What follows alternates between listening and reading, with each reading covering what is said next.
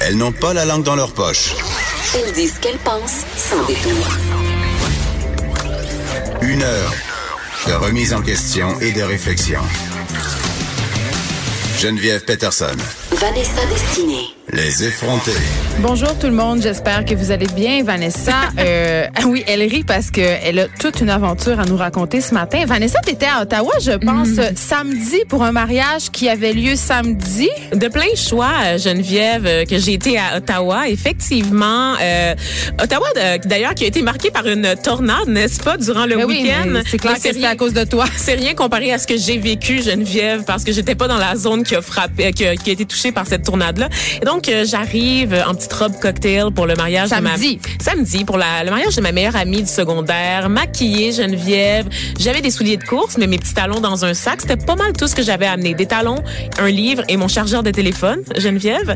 Et j'arrive sur place après avoir pris un Amigo Express qui me Prends des tombe Amigo Express? littéralement tout le monde qui veut pas payer 75 dollars pour se rendre à Ottawa et qui a pas un permis de conduire. Mais là, ça veut dire que tu, pendant combien de temps ça prend aller là à Ottawa? Deux heures à peu près. Fait que pendant deux heures, tu jases avec un inconnu dans un char? Je jase avec quatre inconnus parce que je pars Ah, tout seul. c'est lourd, C'est idée. du covoiturage, Geneviève. C'est Ah. le fun, fun, fun. Surtout quand le chauffeur est en retard puis qu'on est quatre à l'appeler pour savoir il est où puis qu'il se présente sur place en disant Hey, salut, désolé. Mais est-ce que c'est pas euh, pas d'explication. est-ce que c'est comme Uber puis tu peux les, les noter? Non. Ah. Euh, je pense que oui. En fait, je me suis créé un compte spécifiquement pour ce voyage. pour Donc- faire une plainte? J'adore. Donc, ça sera à vérifier. Bref, euh, je me retrouve dans le stationnement d'un Pizza Pizza, hein, ce, ce haut lieu de gastronomie. À Ottawa-sur-Mer, Ottawa, Ottawa-sur-Mer, exactement. Euh, et je, je m'apprête à rentrer l'adresse du lieu du mariage sur l'application Uber, évidemment, parce que millénial T'es une oblige. femme moderne. J'ai toujours pas de permis de conduire, n'est-ce pas? Même à Ottawa, ça change rien. Je suis une piétonne for life. Pour me rendre compte qu'en haut de l'adresse, c'est écrit « On vous attend June 2nd ». Donc c'était le, ton mariage c'était pas samedi, c'était dimanche. dimanche le 2 juin. Geneviève. Bravo. Alors là, moi, je suis Tu déambulais dans la ville tout en dimanché. Oui. Et euh, t'étais samedi puis le autour de gens qui étaient vêtus de pyjama, Geneviève, parce qu'il faut qu'on parle de la réalité à Ottawa. Euh, la réalité gens- vestimentaire. La réalité vestimentaire, euh, je, je- il y a beaucoup. Je pense que c'est très une réalité très complexe en fait à explorer. Beaucoup de gens qui parlent tout seuls. Je pensais que c'était quelque chose le matin qu'on venait au centre-ville. On en a parlé là, qu'on avait l'impression qu'on était dans, dans un Walking épisode de Dead. Walking Dead, oui. Ça fait longtemps que t'as pas été à Ottawa. voyons, c'est c'est En plein jour. C'est la décrépitude. Ah oui, oui, le- ils ont pas peur de la lumière, les zombies à Ottawa, je te dirais, Geneviève. C'est la décrépitude. Les gens ont des problèmes de consommation. Parce que les bars ferment à 8h30. Ben, là. je pense qu'il y a du monde qui sont juste vraiment lettres, on va se le dire, là, du monde pas beau. C'est comme les allées du Walmart, un peu genre. Mais le- dans la ville. Ouais, le samedi matin, mais dans la ville, un peu partout. Mais toi, t'étais belle, mais t'étais juste pas le bonjour. J'étais overdressed pour Ottawa, je pense. mais là, qu'est-ce que t'as fait? Écoute, j'ai appelé la mariée. Euh, Catastrophée. Une catastrophée. Après, je pense, cinq appels. Parce que, tu sais, je pense que la veille de son mariage, quand même, la mariée, elle a pas mal d'autres choses à faire, n'est-ce pas? Mais après, euh, huit appels consécutifs euh, de moi avec des messengers, des messages Instagram. Paniqué. Paniqué. Venez me chercher. un message vocal qui commence par une longue plainte. Euh, Lisa, c'est littéralement un extrait du message vocal que je viens de vous faire.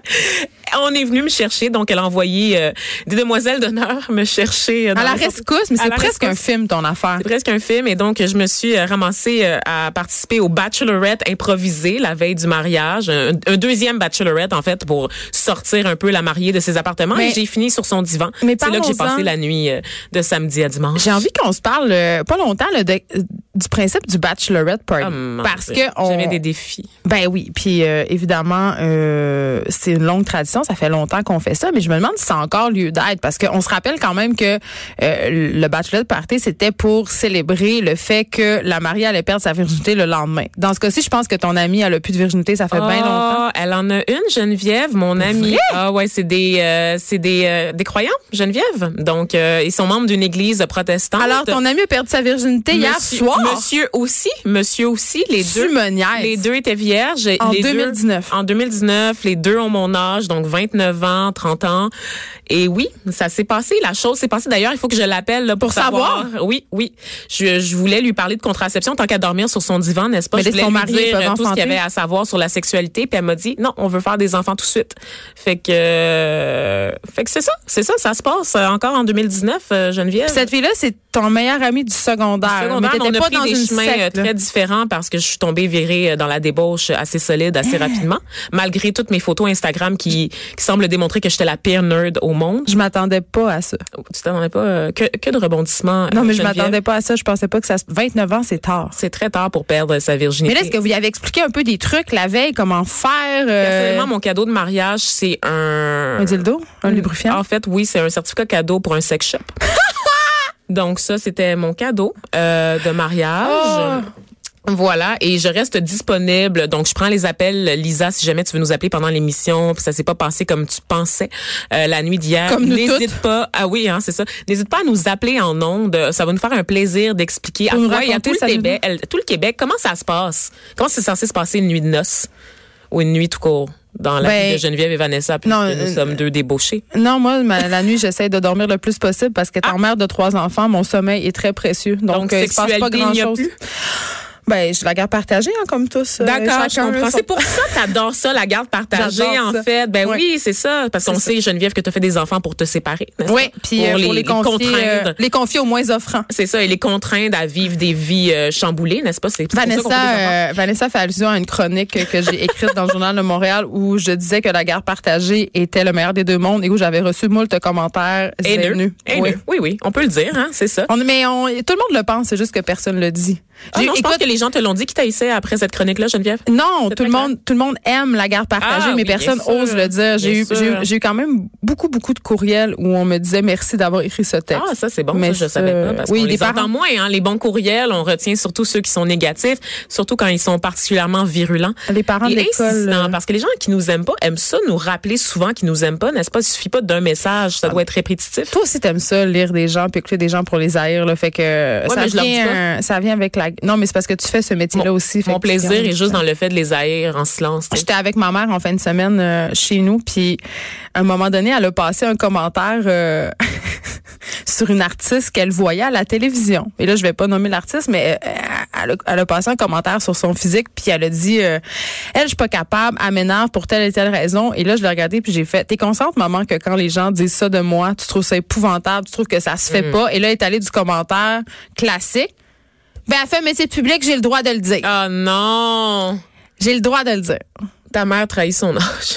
Je sais, c'est ça. fait très boomer comme réaction. Oui, mais Je l'ai dit, je l'ai dit, C'est pas parce qu'on est des personnalités publiques puis que vous avez une photo d'avatar de chat que vous avez le droit de nous écrire pour Ou nous dire qu'on a un bourrelet de taille ou qu'on est niaiseux. Si vous avez une photo du drapeau du Québec, écrivez-moi même pas. Je veux pas vous lire. Ah non, moi au contraire, écrivez-moi.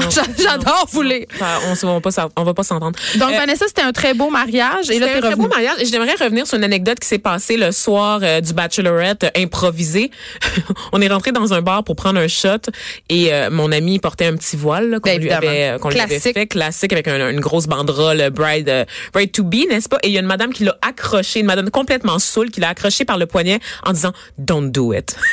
Oh mon dieu, Vanessa, j'ai fait ça en de semaine passée. Je l'ai fait. T'as fait ça? Oui, à la- une future mariée. En de semaine Mais passée. voyons, t'es la vieille madame saoule dans mon anecdote. Non, j'étais. Non, mais moi, ça me, ça me catastrophe, les gens qui vont se marier. Ils, ils sont vraiment pas au courant des conséquences financières d'un tel. Lisa, ferme ta radio à l'instant, s'il te plaît. Mais pour vrai, il y avait un bachelorette party dans un karaoké de Québec où j'étais, le bar Le Dauphin, pour ne pas le nommer, une institution. Et il y avait euh, une future mariée, puis elle a commencé à, à me dire à quel point elle s'apprêtait à commettre un geste incroyable, que c'était vraiment le fun et tout ça. Et moi, de lui réciter toutes les lois du patrimoine familial qu'il allait faire, qu'elle allait, euh, sa vie allait être un enfer. Et j'ai aussi Pourquoi j'ai l'impression que donné des statistiques de que divorce. Non, j'étais zéro pas saoule. T'étais zéro pas saoule. Non, non, je- Donc t'étais saoule, Geneviève. J'étais que très deux. saoule. Mais j'étais très saoule et très réaliste, OK? Puis euh, d'ailleurs, euh, il y, a une- très bonne chronique que je vais, je vais que je m'apprête à commettre. Et commettre est un mot que je choisis euh, sur les pensions alimentaires qui s'intitule Les hommes ne sont pas des guichets automatiques. Vous allez vous irez lire ça, ça va être Alors, publié tantôt. commentaire haineux, il y aura Ah, une mon fois de Dieu. plus. Mais non, mais je vais avoir plein d'hommes de mon bar. J'aime ça, Dieu sait. Moi, je suis une masculiniste, tu savais pas ça? Donc, Allô, euh, voilà. Deux. On félicite Lisa, d'ailleurs, euh, pour son mariage. Et Zach. Euh, on sait que, ben, pas vraiment, mais... On- qu'est-ce qu'il a fait? Ils ont une chance sur deux de, de, de divorcer. hein. Pourquoi on, pourquoi on félicite, on Ben, parce qu'on le connaît marié? pas, je le connais pas. Bon, Ben oui, moi je le connais depuis samedi, hein, vu que ben c'est parfait. chez eux. Et je, on il a défloré ton ami, je tiens juste à le souligner. On J'espère s'en va complètement ailleurs, Vanessa, complètement. Euh, incursion dans l'univers lucratif d'épicerie. Un titre accrocheur. En tout Ben, cas, moi, débauche à l'autre, moi je trouve qu'il y a un lien là. c'est un texte euh, de Daniel Renault qui est paru dans la presse et évidemment euh, dans la foulée du podcast Narcos PQ. Moi, je suis en train de, je consomme vraiment, vraiment beaucoup de, de contenu sur les drogues. On dirait que c'est, euh, c'est comme mon tueur si proche. Narcos PQ qui est disponible sur l'application de Cube Radio. Oui, puis C'est produit de Brigitte Noël et de Félix Merci pour la plug, Vanessa. Tu as bien appris euh, ton texte, mais j'en profite pour souligner que les nouveaux épisodes sortent le lundi. Est-ce un hasard? mais mais c'est ça, une vaste enquête euh, dans la presse qui nous, euh, en fait, euh, qui met en lumière les dires d'un délateur qui s'appelle Patrick Corbet. Et là, je vais pas vous faire euh, le résumé de, de cette enquête-là. Vous irez lire là, le texte dans la presse. C'est divertissant. On apprend des choses. Mais moi, j'avais envie euh, de parler d'une certaine partie euh, de cette enquête-là où on parle d'une certaine piquerie dans Hochelaga Maisonneuve. Et là, euh, bon, on sait qu'Hochelaga Maisonneuve, quand même, c'est un quartier qui a été connu, euh, notamment pendant la guerre des motards. Il y a eu, euh, évidemment, des guerres à cause du trafic de drogue, euh, des tensions entre les Rock Machines et les Hells Angels. Donc, on, dans l'article, on parle de cet âge d'or-là, de la consommation de la drogue, et on parle des piqueries. Euh, piqueries qui avait une piquerie emblématique là, qui était sur la rue Sainte-Catherine, qui avait été fermée par la on police. Ben oui, on, sait, sait on- tous je pense qu'on sait tous un peu c'est où si on habite à Montréal, et qui a été réouverte quelques jours plus tard. Euh, et là, euh, Patrick Corbeil disait euh, qu'il passait environ euh, 4 kilos de coke par mois dans cette piquerie-là, qu'il y avait tellement de monde, OK? Il décrit ce- cet endroit-là comme la, c'était leur vache à lait, OK? Euh, il y avait tellement de monde qui devait changer les tuiles du plancher toutes les trois semaines puis peinturer toutes les deux mois, OK?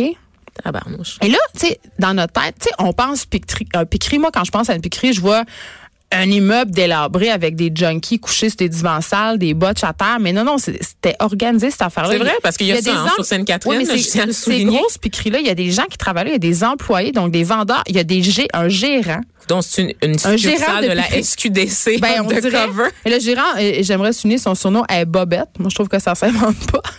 Euh, donc voilà, une piquerie euh, quand même assez importante. Et je voulais attirer ton attention, Vanessa, puis c'est de ça dont je voulais discuter avec toi. Les policiers savaient que cette piquerie-là existait et la toléraient.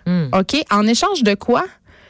En échange du fait que les possesseurs, les propriétaires de cet endroit-là euh, devaient faire des dons à des organismes de charité. Ben, voyons. En échange, la police permettait de ne pas faire de dommages quand ils venaient faire des descentes. OK? Oui, là, là, là, c'est pas. Non, je sais. C'est pas une joke. je suis choquée. Non, mais c'est pas. Mais est-ce que est-ce vraiment choquant? Parce que les policiers. euh, Ben, on sait qu'ils ferment les yeux sur beaucoup d'activités Attends, illicites, on le sait. Mais la raison- qu'il y a une certaine forme de cohésion et d'ordre social quand tu as des, des têtes fortes qui maintiennent une main de fer sur certaines industries, là, on le sait. Donc, Patrick Corbeil, qui est le délateur euh, qui a mis tout ça au jour, euh, pense que la police fermait les yeux parce que euh, il savait bien que tous ces gens-là se retrouveraient morts dans des neige s'il n'y avait pas eu cette piquerie-là. Donc, c'était une façon un peu de contrôler les morts. Mais là, rendu là, là Et d'avoir identifié aussi les bons de l'industrie, Oui, savoir c'est qui, un peu comme le parrain, tu sais, on- tout le monde sait c'est qui, tu sais, il fait ses petites affaires de son côté, puis tant qu'il n'y a pas de mort dans la population civile, Ouais, mais on le laisse rendu là, rendu là, Vanessa, rendu au point où les policiers passent des deals avec les trafiquants de drogue, euh, puis laissent ça aller au grand jour. Pourquoi on décriminalise pas tout ça? Tu sais là, on, parle quand même de drogues qui sont dures, l'héroïne, la cocaïne, le crack et tout ça. Euh, et moi, j'irais plus loin que ça. Pourquoi carrément euh, le gouvernement devient pas les producteurs de ces drogues-là? Parce que rendu là, euh, je, je vois pas vraiment c'est quoi la différence. Tu sais, on pourrait les encadrer, euh, les junkies, on pourrait euh, On faire pourrait des pas les encadrer en fait parce Ben, que ce sont pas. des drogues qui sont extrêmement addictives, qui n'ont rien à voir avec le tabac, l'alcool ou même le- la marijuana. Mais je suis d'accord L'effet avec de toi. ces drogues-là est ravageur et Mais sauf qu'il n'y aurait pas de merde dedans parce que là, euh, Mais même sans merde dedans, et c'est ça l'enjeu, entre autres, avec la crise des opioïdes, on le sait que les gens qui deviennent dépendants aux opioïdes reçoivent d'abord des prescriptions du médecin. Ils deviennent dépendants du médicament parlé pur, la la version passée. la plus pure du médicament là, Ouais. que tu obtiens à la pharmacie. Tu, le moindrement qu'on te prescrit une dose en trop, tu peux être accroché comme ça, devenir dépendant comme ça. Ça oui, n'a rien à voir ben, avec en fait, euh, tu te viens accrocher sans trop t'en rendre compte et là, tu Exact. te ramasses dans la rue et dépendant à l'héroïne. Et là, d'ailleurs, il y avait un article de Radio-Canada, il y a une nouvelle sorte d'héroïne qui circule à. Montréal en ce moment. Euh, L'héroïne euh, de couleur mauve. euh, La euh, attrayante, hein, c'est ça. Ben, Il y a peu, quelque chose un peu de ça tout le temps. Là, c'est vendu sur le nom. Tu sais, quand on était jeune, les drogues avaient des noms. Là, t'avais le, le buvard Mickey, le buvard Disney. Là, c'est rendu l'héroïne purple ou purple. le purple drink? Ben, Ben, c'est le sirop pour la toux. C'est Ben, Ben, excuse-moi. Non, mais ça a l'air, moi, je l'ai vu, ça a l'air de la petite poudre, tu sais, qui, qui vendent dans les pailles bonbons, là, pour les enfants. Oh, Euh, donc, cette héroïne-là qui est coupée avec, euh, ben, justement, c'est un mélange d'héroïne, d'oxycontin, de fentanyl ou de carfentanyl. Donc, c'est vraiment dangereux. C'est une surdose euh, en, en une sniff, là. Ben, je sais pas, donc. mais tu sais, quand tu me dis le gouvernement pourrait pas contrôler, ben du moins il pourrait contrôler ce qu'il y a dedans. Puis si les junkies, les gens dépendants, euh, je pense pas. euh, dans les pays où la drogue a été légalisée, où toutes les drogues ont été légalisées, euh, il y a pas plus de consommateurs parce que c'est pas la même affaire que le pot ces drogues-là. C'est c'est pas. Je pense pas que quelqu'un va se lever un matin puis va dire, hey, l'héroïne est rendue légale, je vais aller essayer ça. Ça reste quand même excessivement intense là de faire de l'héroïne. Je pense pas. différent avec quelque chose comme la marijuana, qui est une drogue récréative. C'est qu'une drogue, par exemple, comme l'oxycontin. Mais ça, ça crée une forte dépendance. Ça crée une dépendance, mais c'est avant tout utilisé pour calmer des douleurs. Les gens Ouais. vont pas utiliser ça à des fins récréatives. Les gens qui ont mal, qui ont de la misère à avoir accès à un, un physiothérapeute. Là, je veux pas parler de ça. Moi, je veux parler des gens qui sont déjà accros à ça, les, les consommateurs d'héroïne, de crack. mais tu le rends encore plus accessible pour eux. Ben, tu résous pas le problème, tu règles pas le problème de la dépendance. C'est ça qu'on veut combattre à la base. C'est qu'on veut pas, oui, effectivement, qu'il y ait de nouveaux clients, mais ceux qui sont là, on peut pas continuer à entretenir une dépendance Ben, qui est aussi grave. Ben moi, je pense qu'on peut leur donner une dose en leur fournissant de l'accompagnement, des soins, comme c'est le cas dans les piqueries supervisées. Oui, exactement. Et Ou moi, c'est la solution pour moi. Mais c'est pas de la décriminali- décriminalisation, ça. C'est vraiment de fournir les alternatives légales reconnues. Là. Tu sais, la- par exemple, dans les cas des, des, des sites euh, d'injection supervisée, on donne de la méthadone, n'est-ce Ouais, pas? on donne surtout de la nalarone en cas d'overdose. Tu le sais plus que moi, la déesse des mouches à feu, tu le sais, moi je suis, je suis très sage comparé à toi, mais on sait qu'on donne pas exactement de l'héroïne, on donne les dérivés, n'est-ce pas, médicaux Ouais. qui sont reconnus. Je pense qu'il y a cette option-là qui est viable effectivement pour les drogues dures, pour les drogues d'ordonnance aussi, que ça soit supervisé. Mais de là à décriminaliser, je vois pas comment le gouvernement du Québec pourrait produire ces drogues-là sans qu'on ait un problème de santé publique assez rapidement Mais moi, sur je pense que ça pourrait le contenir au contraire. Mais on n'est pas d'accord n'est là-dessus. pas d'accord, puis on n'est pas obligé de l'être, Geneviève. C'est ça la beauté de la chose. Mais c'est difficile quand même de mettre en place des politiques euh, pour encadrer justement le monde illicite. Et il y en a une autre politique qui fait jaser euh, Vanessa, qui vient d'être introduite par le SPVM. Yeah. Ça, ça s'appelle le programme Radar, justement, et euh, ça vise les victimes d'exploitation sexuelle, donc le travail, euh, Travailleuses du les sexe. travailleuses du sexe, la prostitution. Et là, ils sont, Tu parlais de délateur, Geneviève. et- ben, c'est un peu ça là, Ah. qui va se passer parce que rapidement, comment ça va fonctionner, c'est que euh, le SPVM euh, encourage les euh, ceux qui travaillent dans les hôtels et les chauffeurs de taxi à dénoncer s'ils sont témoins de choses. euh, en fait, s'ils soupçonnent qu'une femme ou une travailleuse du sexe ou un travailleur du sexe, ça peut être tous les sexes, est exploité. Et là, euh, Stella a fait une sortie pour dire que c'était pas nécessairement une bonne chose, que ça allait euh, encore plus stigmatiser les travailleuses du sexe parce qu'évidemment, euh, l'hôtel, c'est quand même un lieu très sécuritaire pour elles. Sinon, le lieu le plus sécuritaire. Et là, ils vont avoir peur d'aller dans les hôtels Et maintenant. juste parenthèse, là, on veut juste préciser que c'est un organisme qui accompagne les travailleuses du sexe, donc pour la réinsertion sociale, Oui. qui défend les intérêts en fait du tra- des travailleuses du sexe. Oui, ils Elles sont toujours très pro. euh, C'est ça, on le sait qu'il y a deux camps. Il y a les abolitionnistes, n'est-ce pas, qui sont contre toute forme d'exploitation sexuelle ou toute forme de travail du sexe, même s'il est consentant. Euh, c'est ça. Et t'as de l'autre côté, t'as les personnes qui disent, ben non, c'est un, un travail comme un autre. Les femmes, il y a des femmes qui choisissent de faire ce métier-là. Là de ce côté-là. Et de ce côté-là, effectivement. Et là, ben c'est ça. Donc elles sont pas d'accord avec ce nouveau projet-là qui est radar. Euh, je sais pas. Moi, je- euh, j'aurais tendance à être assez d'accord avec Stella euh, pour ce dossier-là. Euh, je suis pas toujours d'accord avec les positions de cet organisme-là. Puis je qui ont pas- tendance parfois à banaliser Ouais, un peu. peu. le travail du sexe en voulant défendre les travailleuses du sexe. Et ça, on veut ça parce Moi, je suis pas une abolitionniste, mais quand même, ça, on veut pas les stigmatiser ces femmes-là. On est bien d'accord, mais par contre, Mais on pas peut un pas dire métier que c'est comme un autre. Exactement. Moi, c'est moi, c'est juste ça. Tu sais, l'espèce de, de bouillie pour les chats où on nous, on nous, on essaie de nous vendre la prostitution comme. comme un euh, choix libre et éclairé. Il y a personne, il y y a aucune petite fille de 5 ans qui se réveille puis fait moi mon rêve dans la vie c'est de sucer des pénis pour 45 dollars. Tu me feras pas jamais croire ça. Moins que ça, Geneviève. Moins Ben ça. là j'essaie d'aller dans un petit peu le, plus les hauts de sphères. mais mais c'est ça, tu sais donc ce projet-là qui part de bonnes intentions, c'est-à-dire de limiter l'exploitation sexuelle, parce que là, on sait que c'est le Grand Prix qui s'en vient. On va vous en reparler cette semaine. Que oui. Euh, Puis c'est, écoute, là, c'est le, le moment de l'année où à Montréal, il y a le plus de travailleuses du sexe, il y a du tourisme sexuel, il y a des petites annonces douteuses. Ben, c'est une plaque tournante, Montréal, en matière euh, Ouais, mais- d'exploitation sexuelle. On le Mais dit le depuis week-end des- de la F1, ça périclite, là, c'est absolument incroyable. Et c'est pas un hasard si ce projet-là a été lancé dans la foulée de la F1, le projet Radar euh, par le SPVM. Mais Parce qu'on cherche à protéger les mineurs, en fait. Sur- Et c'est ça, sûr on le ça, mais ça sait va que- pas être ça le résultat. Le résultat, c'est que ça va, c'est une culture de la délation. Euh, Il y a des gens qui vont régler des comptes. Tu sais, quand tu peux appeler pour dire une telle, je crois, est dans une chambre avec un client, ça se passe pas bien. Euh, moi, je me demande dans quelle mesure ça va pas juste justement, comme le souligne Stella, stigmatiser encore plus le travail du sexe, puis les amener à retravailler dans des endroits qui sont euh, vraiment dangereux Ben pour oui. elles. Tu sais. Moi, je pense, je soupçonne que des, des gens dans l'industrie euh, de l'hôtellerie vont tout simplement faire de la délation pour évacuer. Parce oui. que ça leur donne mauvaise presse, ça leur donne mauvaise publicité, c'est des mauvais pas, clients. Tu veux pas euh, être associé au non. travail du sexe. Tu sais que ça se passe chez toi, ça te rapporte des sous. Mais ultimement, je pense qu'en tant que propriétaire, tu peux pas empêcher des gens de rentrer, n'est-ce pas, de le louer une fameux chambre. syndrome du pas dans ma cour. Exactement. Donc, euh, c'est un peu un coup d'épée dans l'eau, à mon sens. Euh, Je te, on se parle d'assurance. ok? Moi, ma mère vend des assurances, fait que je, euh, Ah je- oui, ouais, hein? je, je baigne dans ce milieu-là euh, depuis que je suis tout petite. Euh, Les assurances vie, euh, mes parents sont spécialisés dans, dans l'assurance pas. collective, ouais.